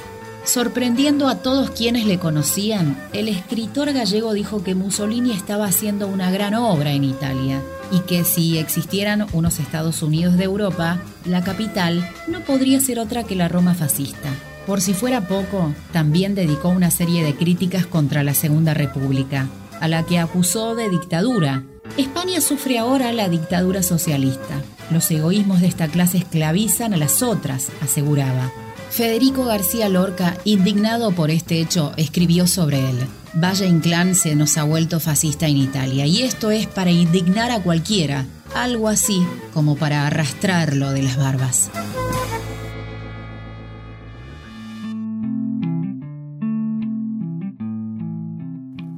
Buenas noches a todos, soy la escritora Mariela Palermo de Pilar, provincia de Buenos Aires, y quiero compartir con ustedes unos textos, unas poesías de mi último libro, 50 poemas de bar. Espero que los disfruten y les mando un abrazo enorme. Escribir un poema en la huella un día del barro, un poema privado, un poema mezquino, que rompa el corazón de la noche, que mastique las estrofas del hambre, que mire con los ojos de un guacho las angustias y las calles. Quiero escribir un poema, verso de pulmón, resistente y aborigen, que reviente la libertad, que entrecorte el aire. Un poema que se lleve los ojos, los miedos, la rabia de los vulnerables. Quiero escribir, aunque sea un poema, un poema, un solo poema que no te llame. Vamos a encender las luces porque la vida reclama por la noche que parpadea, por las últimas semillas de la vida alumbradas. Vamos a encender las luces en la larga hilera de la espera para cuando la muerte venga nos mire a la cara, con sus garras de noche honda, con su piel atemporal. Vamos a encender las luces de este bar ahora mismo para ver la cara del niño en el borracho, la cara de madre en las putas, para entendernos obreros. Vamos a encender las luces en el cambiante andén de la vida, en el borracho andén del viento. La última se llama El pucho del cigarro. La ciudad es un solo pozo donde agonizan sirenas y borrachos y entre vidrios rotos, en la línea esdrújula del frío, Él también busca palabras, un poema que lo salve del silencio, del baldío, de su situación de calle. Un poema que se lleve la mugre en la vereda de piedra y marche con su lamento en el oído colectivo y lo sostenga en sus dos piernas verticales. Pero la noche es un whisky barato y en sus ojos mareados ve pasar toda la muerte. Su cuerpo de verano se va con el último pucho que cae de jeta al piso, como él, tan desnudo, sobre asfalto. Beso grande. El retrofuturismo es un movimiento ucrónico social y artístico que basa su inspiración en el concepto de futuro de una época pasada concreta. El retrofuturismo se puede considerar la visión actual del futuro imaginado del ayer, el mundo de mañana que nunca fue. El término retrofuturismo se usó por primera vez en el año 1983 por el editor Lloyd John Dunn, creador de la revista Retrofuturins. El género hoy está presente en diversos campos, como la literatura, el cine, los videojuegos, la moda, la arquitectura y en otras muchas expresiones artísticas. Los tres subgéneros principales del retrofuturismo son el steampunk, dieselpunk y atompunk. Sus nombres aluden a fuentes de generación de energía determinantes en las épocas a las que se refieren. Steam es vapor en inglés, diesel por el motor a gasoil y atom por la energía atómica. Mi nombre es Olga Mancilla, Rosarina, soy escritora, tanto en poesía como en narrativa. Tengo distinciones y premios nacionales e internacionales. Y el poema que voy a recitarles se llama No despiertes niño. No despiertes niño. ¿Por qué has despertado? Se fueron las musas que acunaban sueños, huyeron los versos vestidos de luna y despintó el paisaje cuando amanecía. El llanto del viento sonaba implacable sobre tu inocencia de niño azorado. Seco los jardines de eternos otoños, solo las espigas de un tiempo lejano. ¿Por qué has despertado? ¿No sientes acaso lastimar el frío, el vuelo del pájaro, el azul del cielo? ¿Por qué has despertado? Si están secos los frutos y la tierra yerma, grises las paredes con huella de siglos con hedor de muerte. Niño, vuelve a tu regazo de hadas y musas, sientes la caricia que regala el alma cuando duermes tibio sobre las estrellas. No despiertes, niño, no despiertes nunca. Alza los ojos hacia la sala como si se hubiera olvidado por un momento de dónde se encuentra, pero enseguida se rehace y encogiéndose de hombros esboza una sonrisa de disculpa. Después de 10 horas de viaje llegamos a un lugar perdido del desierto del Negev o del de la Arabá, cerca de Eilat. Veamos, intentaré comunicarme conmigo mismo, que en paz descanse. Pone los ojos en blanco, echa la cabeza hacia atrás y murmura, ya lo veo. Veo unas montañas marrones y rojas, un desierto, tiendas de campaña, los barracones de la comandancia, el comedor, y una bandera de Israel deshilachada en lo alto del mástil, un charco de gasóleo, un generador degenerado que se apaga a cada momento y unas fiambreras de metal, el típico regalo del bar mitzvah y que teníamos que fregar con un estropajo asqueroso y agua fría, de manera que siempre estaban grasientas. El público vuelve a estar tranquilo, disfrutando de un terreno conocido. Dóvale y yo pasamos cuatro días en el mismo destacamento. Dormimos casi siempre en la misma tienda y comimos en la mesa del mismo comedor sin decirnos ni media palabra. Y los instructores, allí en la base, quiero decir, los oficiales, eran todos una panda de tarados, cada uno a su manera, copias en bruto de un ser humano. En el ejército de verdad no los habían querido y por eso los ponían a mandar a unos pobres niños. Uno era visco y no veía más allá de sus narices, el otro tenía los pies planos, otra tenía una hernia y otro era de jolón. Creedme si os digo que los 10 instructores que allí había a duras penas se podía llegar a componer una sola persona normal. Dime, añade, dirigiéndose a la medium, ¿por qué te empeñas en agriarme la leche del termo? Mira cómo se ríen todos. ¿A ti no te hacen gracia mis bromas? No. ¿Cómo? ¿Que no cuento chistes graciosos? Tus chistes son muy malos, le responde con la mirada fija en la mesa y los dedos acariciando las asas del bolso. ¿Malos? ¿Porque no hacen reír? le pregunta él con suavidad. ¿O malos porque, digamos, encierran cierta maldad? Ella no contesta de inmediato. Reflexiona. Las dos cosas, dice finalmente. O sea que mis chistes no tienen gracia, repite él, y además contienen maldad. Ella vuelve a reflexionar. Sí, la comedia en vivo es así. Pues no me parece bien.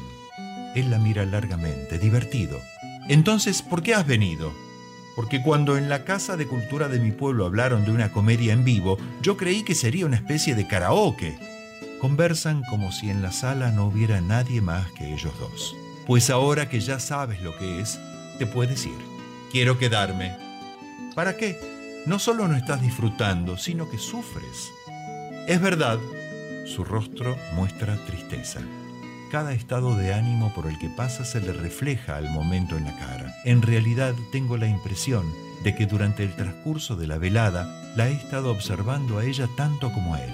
Pero solo ahora me doy cuenta de que no dejo de pasear la mirada de él a ella y que lo juzgo a él según la reacción de ella.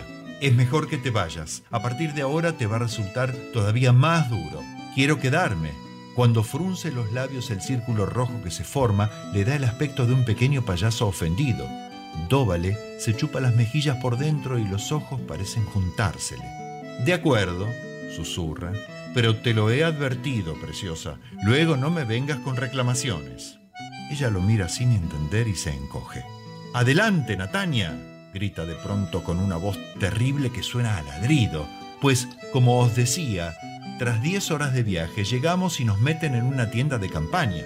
Eran unas tiendas grandes, para unas 10 o 20 personas. ¿O serían para menos? No lo recuerdo. Nada que no... La verdad es que ya casi no me acuerdo de todo aquello. No os fiéis ni de media palabra de lo que os cuente. Que tengo el cerebro como un colador, os lo juro por mi madre. Tan agujereado lo tengo que cuando mis hijos todavía sabían que tenían padre y venían a visitarme a mi casa, les decía, eh chicos, poneos unas tarjetitas con los nombres. Se oyen unas débiles risas. Allí, en Ver Hora, nos enseñaron todo lo que un orgulloso muchacho hebreo debe saber. A trepar por una pared, por si volvemos a tener la necesidad de escapar. Fragmento de Gran Cabaret, David Grossman. Hola, soy Alejandro de la Pena, de Tigre, camarógrafo y bajista de Montaña Electrónica, aquella legendaria banda de rock and roll del barrio de Liniers en los años 80. Hoy les quiero dejar una hermosísima canción, una hermosísima letra que escribió y cantó Marilina Bertoldi, a quien considero eh, la nueva representante del rock nacional. Una cantante maravillosa, hermosa. Yo les recomiendo que la escuchen.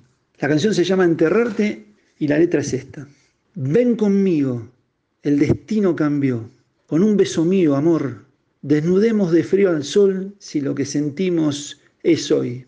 Y será que solo seas atento a lo que vendrá, sin dejar que algo empiece en realidad, condicionar lo bello a algo estructural. Guardaré conmigo tu calor, te deseo sin ninguna condición y seré sutilmente acobijada en una espiral que no detecta entre principio ni final. Solo girará siempre para girar. Reviviré el desastre permanente de enterrarte y creer que no recuerdo cómo hallarte. Esclavizados cuando tus caprichos hablen y al final sembraré las consecuencias de adorarte para que un día te coseche y pueda usarte en mil recetas que enamoren a otro alguien. Ven conmigo, el destino cambió.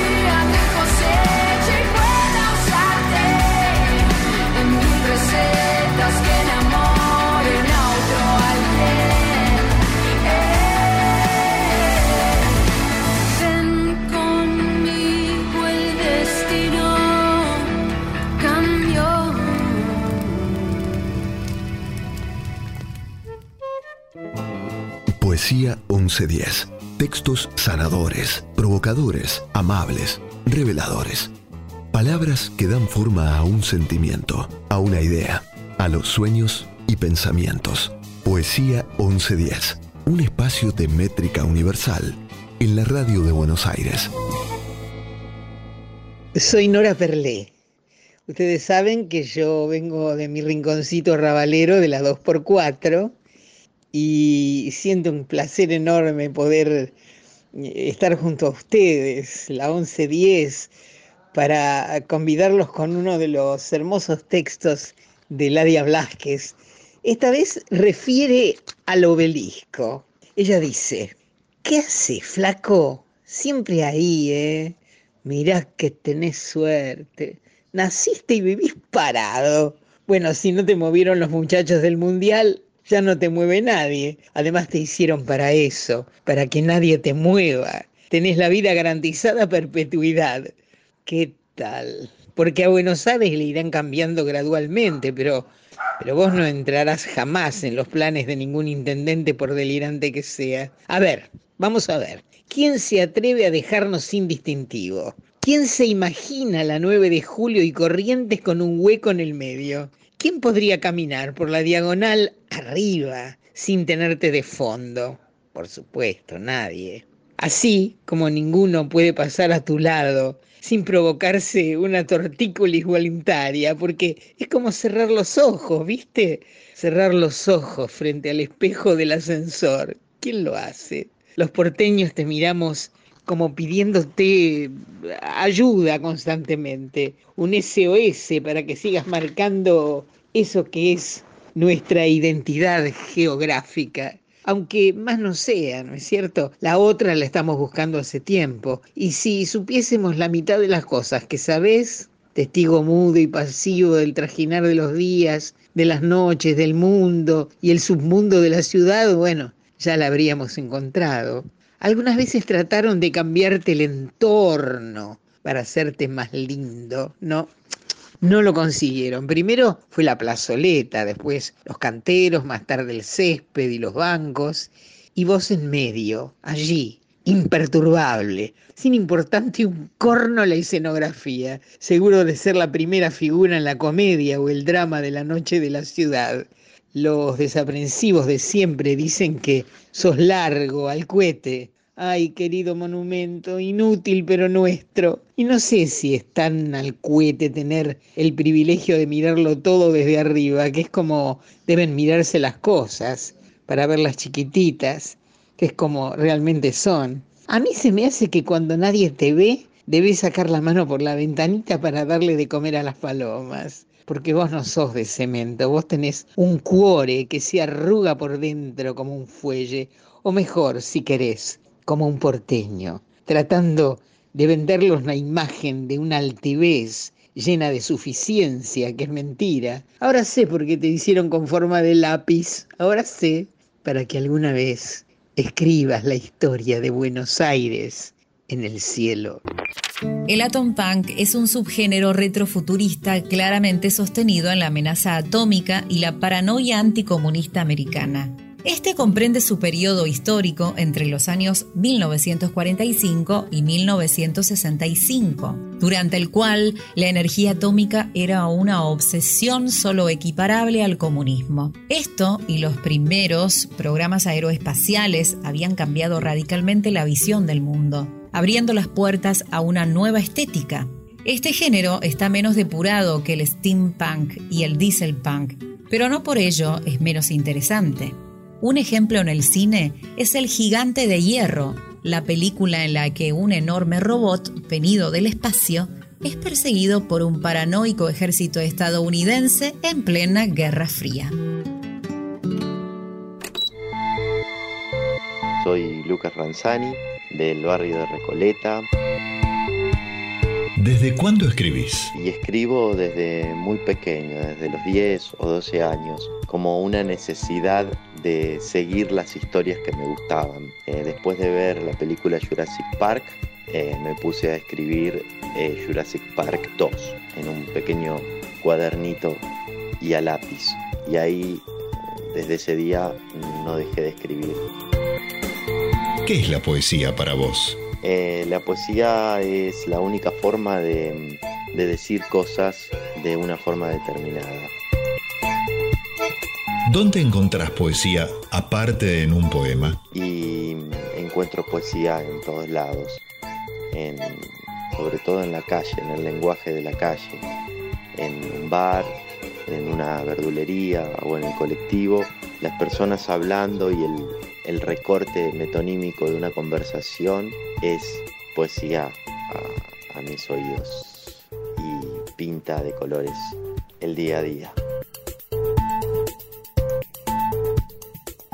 Bueno, soy participante del Mundial de Escritura y acaba mi texto. El petizo Rogelio Aldo Marrale, un crack. Zurdo como todos los grandes. Jugaba para Deportivo Barrio Sur desde que le permitieron escaparse de clase para ir a entrenar. Creo, si no me equivoco, que debutó en primera a los 13 años. Claro que siempre fue chiquito, siempre igual, diría yo. Cuando ya era conocido en la zona, con 20 años, ponele, hasta el más nuevo le sacaba dos cabezas, de ahí viene su nombre, el Petizo Marrale. Se lo puse yo al nombre. Estábamos en la cancha con Peralta y el Flaco. Jugábamos contra Deportivo Barrio Sur, de locales. A los tres minutos pregunté, ¿y ese Petizo quién es? No me llegó la respuesta hasta el minuto 15, cuando toda la tribuna se preguntaba lo mismo. Marrale, se apellida Marrale, me dijo un gordo con pinta de tranza que lo había averiguado con sus contactos en la barra ajena. No nos descuidemos que este en dos minutos nos vacuna, dicho y hecho. Se la dio el cinco de ellos, que en ese momento era Bustos, un grandote al que le faltaba un ojo y que por eso había que pasarlo por la derecha, porque por la izquierda te asesinaba. En realidad le tiró un ladrillo y el petizo la bajó como si fuera un globo. Le salieron dos de los nuestros. Nosotros le habíamos gritado al técnico, ya lo habíamos advertido, ese petizo nos va a volver locos. No sé cómo hizo, pero en dos saltos ya estaba frente al arquero. Y si teníamos algo, era arquero, Benítez, carnicero, grandote y ágil como un tigre. Imposible agarrarlo con la pija dormida, pero Marrale se la picó. ¿Cómo alguien se atrevía a picársela a Benítez si era una torre? Al otro día no abrió la carnicería por vergüenza. Nos hizo dos y lo sacaron porque ya se lo querían comer. Lo sacaron de la cancha y del barrio en un remis, pero yo empecé a ir a verlo. Creo que ahí tenía 17 años. ¡Qué jugador! No, no ese es el que yo digo. El que yo digo es un fracasado que jugaba en la reserva y que andaba con la hija del encargado del Banco Nación, me dijo José. También la calma, también el silencio llegan a hacerse extraños y hasta difíciles. Roberto Fernández Retamar. Mi nombre es Carol Collazos Carranza y quiero compartir con ustedes la letra de una canción de la autoría de mi señor padre Claudio Collazos titulado Desdicha. Quisiera abrazarte otra vez, madrecita, para sentir tu aliento, tus besos, tus caricias y abrigarme en tu pecho, para aliviar mis penas oyendo sus latidos de tu corazoncito. Ay vida, triste vida, me tienes olvidada, sola y abandonada, sufriendo sin consuelo, sin padre, sin mi madre, llorando mi desdicha. ¿Por qué? ¿Por qué, Dios mío, mi vida es un tormento? Ay, vida yay, vida yay, ama yakichiwaichu, mama yay, manakaptin, ama wakachiwaichu, jorkuway, kay yakimanta, manaña, mas yakinaypaj, jorkuway, kay yakimanta, manaña, más wajanaypaj. Hay tiempo, tiempo ingrato. Te vas ya no regresas. Te fuiste, más te alejas al mundo del olvido. Ya no más me separes del ayer que he vivido. Ya no más me alejes del amor de mi madre. ¿No sería hermoso si fuéramos más grandes? Así no tendríamos que esperar tanto tiempo. ¿Y no sería hermoso vivir juntos en esa clase de mundo al que pertenecemos? Sabéis que va a ser mucho mejor cuando podamos decirnos buenas noches y seguir juntos. ¿No sería hermoso si pudiéramos despertarnos por la mañana cuando ya es un nuevo día y después pasar ese día juntos, estar abrazados y pegados toda la noche? Podríamos casarnos y ser muy felices. ¿No sería hermoso? Brian Wilson, Tony Asher, Mike Love. Wouldn't it be nice? I may not always love you, but long as there are stars above you, you never need to doubt it. I'll make you so sure about it. God only knows what I'd be without you. If you should ever leave me, well, life would still go on, believe me. Show nothing to me. So what good would living do me? God only knows what I'd be without you.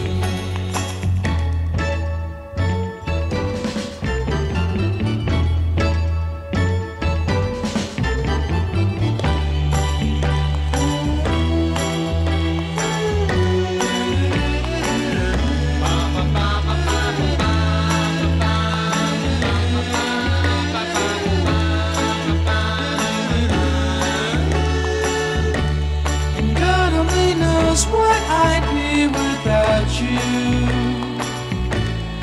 If you should ever leave me, the life would still go on, believe me.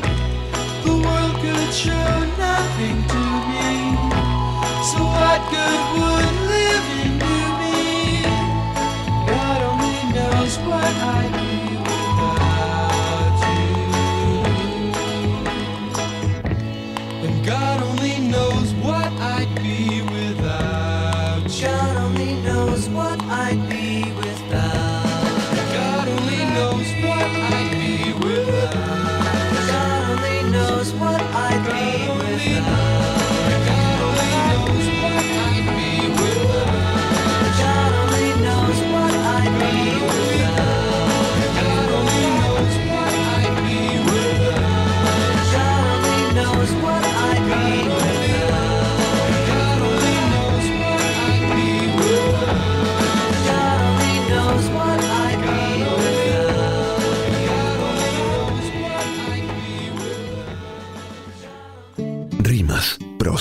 versos y estrofas.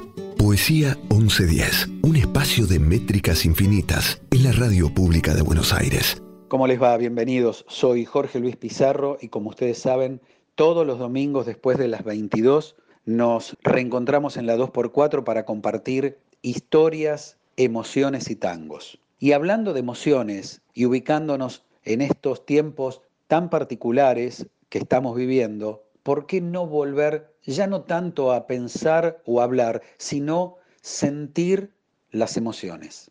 El querer, el amar, el sonreír, el hacer el bien. Me pareció interesante proponerles que juntos repensemos esto que les acabo de, de decir. Y tal vez la poesía sea una puerta de entrada a ese hermoso mundo. Elegí entonces una de Mario Benedetti, cuyo título es Te quiero, y dice así, Tus manos son mi caricia, mis acordes cotidianos. Te quiero porque tus manos trabajan por la justicia. Si te quiero es porque sos mi amor, mi cómplice y todo. Y en la calle, codo a codo, somos mucho más que dos. Tus ojos son mi conjuro contra la mala jornada. Te quiero por tu mirada, que mira y siembra futuro. Tu boca, que es tuya y mía, tu boca no se equivoca. Te quiero porque tu boca sabe gritar rebeldía. Si te quiero es porque sos mi amor, mi cómplice y todo. Y en la calle, codo a codo, somos mucho más que dos. Y por tu rostro sincero y tu paso vagabundo y tu llanto por el mundo, porque sos pueblo, te quiero.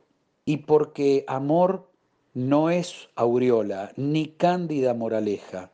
Y porque somos pareja que sabe que no está sola. Te quiero en mi paraíso, es decir, que en mi país la gente viva feliz, aunque no tenga permiso. Si te quiero es porque sos mi amor, mi cómplice y todo. Y en la calle, codo a codo, somos mucho más que dos. Tal vez ustedes hayan escuchado estas palabras con música, claro, hay múltiples versiones, pero a mí me pareció proponérselas desde la lectura para que tal vez podamos sentir más profundamente en el alma y en el corazón lo que Benedetti nos deja como mensaje, el valor del amor. Espero les haya gustado, nos reencontramos en cualquier momento, que Dios nos bendiga y como siempre, gracias por estar. El genial Howard Hawks, director de joyas cinematográficas como Los Caballeros las prefieren rubias, Scarface o El Dorado, además de tener una muy buena relación con Hemingway, era bastante cercano a William Faulkner, autor de Luz de Agosto, Santuario o El Ruido y la Furia, entre otros escritores. Obsesivo en todo lo relacionado con los guiones, Hawks recurría al consejo de Faulkner para cuidar al máximo sus textos. Lo primero que quiero es una historia. La siguiente cosa que quiero son personajes, le decía el cineasta al escritor. Compartían la afición por la casa y un día se les unió Clark Gable. Dicen que durante el paseo, Gable le preguntó a Faulkner cuáles eran sus escritores favoritos aún con vida. Thomas Mann, William Carter, John Dos Passos, Ernest Hemingway y yo mismo, le dijo el escritor. A lo que Gable inocentemente respondió: Oh, ¿escribe usted, señor Faulkner? La respuesta, esta vez sin inocencia alguna, no se hizo esperar. Sí. ¿Y usted a qué se dedica, señor Gable? dijo un Faulkner seguramente tocado en su ego. No creo que Gable haya leído nunca un libro y dudo que Faulkner haya visto jamás una película, dijo Howard Hawks en alguna ocasión y esta anécdota parece darnos prueba de ello.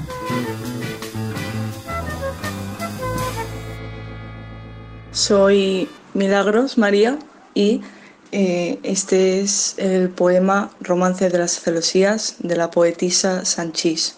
Suenan rojas las navajas, veladas de vieja inquina, cortando maternas lágrimas como se corta la brizna. El tango se bailó sangre, cayóse el honor en trizas. Y el zagal, manchado en pánico de premonitoria misa, a gatas lentos escapa de la mortuoria risa. El tango bailó el aullido de caricias conocidas. Entre brazos temblorosos el muchacho ya dormía.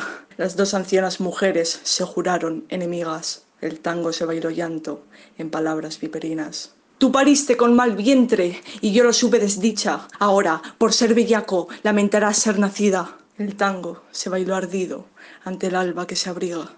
Como campanadas cantan bajo negras celosías los viles hierros malditos que se hincan en ambas vidas. El tango se bailó muerto, derramó la sangre fría. Regresó el zagal al hogar. Madre, solo soy heridas.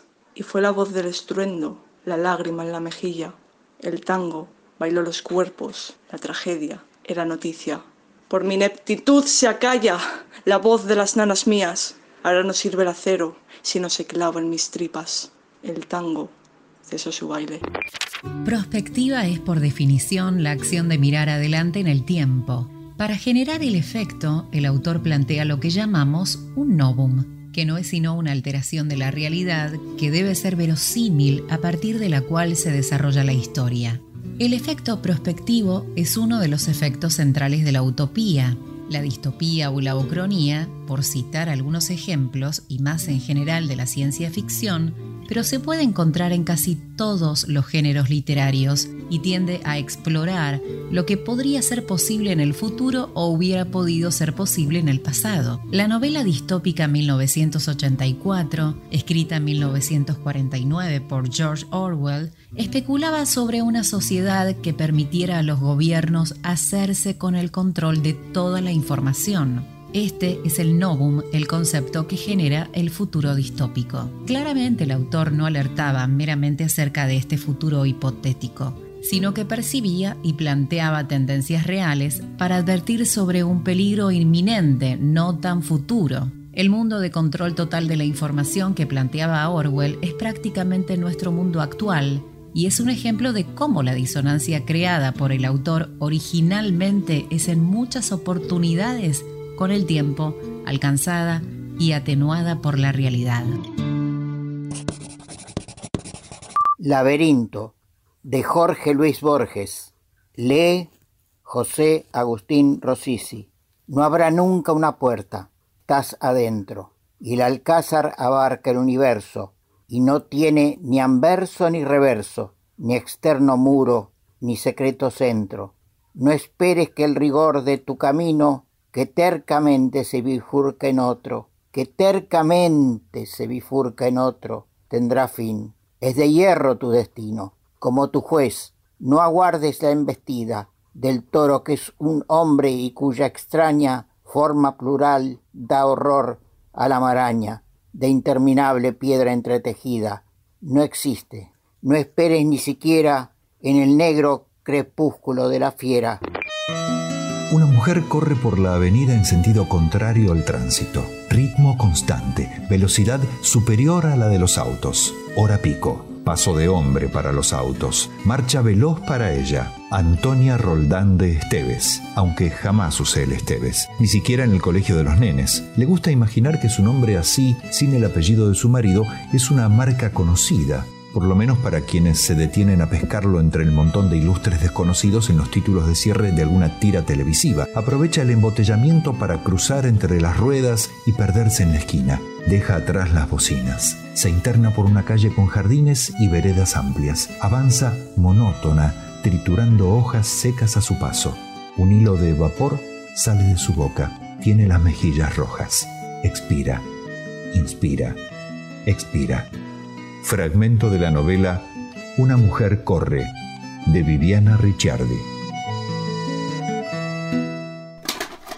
Un hombre en Luisiana nunca me llamó por mi nombre. Él decía, chico, haz esto, niño, hazlo, pero nunca me quejé ni una sola vez. Yo sabía que él tenía un buen corazón, pero simplemente no entendía que yo necesitaba ser tratado justo como cualquier otro ser humano. Puse a mi hijo a crecer. Le dije, hijo, cuando todo se venga abajo, piensa en una sola regla. Es tratar a todo el mundo justo en la manera en que tú quieres que te traten a ti. Piel profunda. En lo profundo de la piel, en lo profundo, todos nosotros lucimos iguales. Piel profunda. En lo profundo de la piel, todos somos iguales. Body Guy. Piel profunda. I've been around a while. I know wrong from right. Learned a long time ago. Things ain't always black and white. Just like you can't judge a book by the cover. We all got to be careful how we treat one another. I say, skin deep, skin deep, underneath. We all look the same. Skin deep, skin deep, underneath. Don't we all look the same?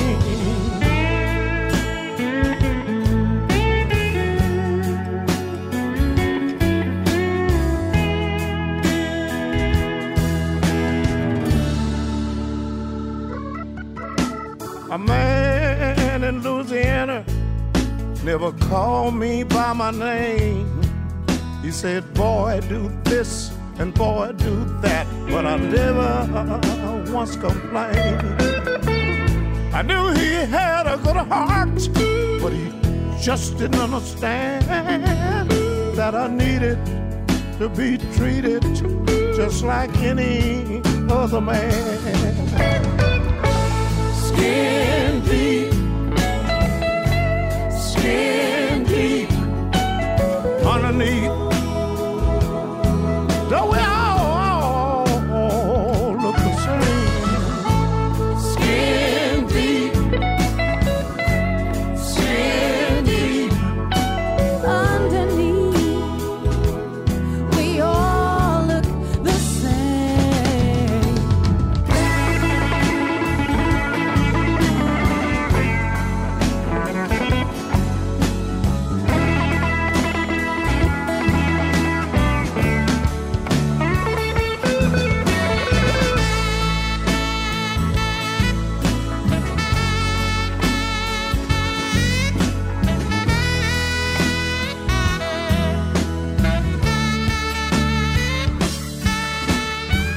Sit my child down when it was old enough to know. I said, out there in this big wide world, you're gonna meet all kind of folks. I said, son, it all comes down to just one simple rule that you treat everybody just the way you want them to treat you.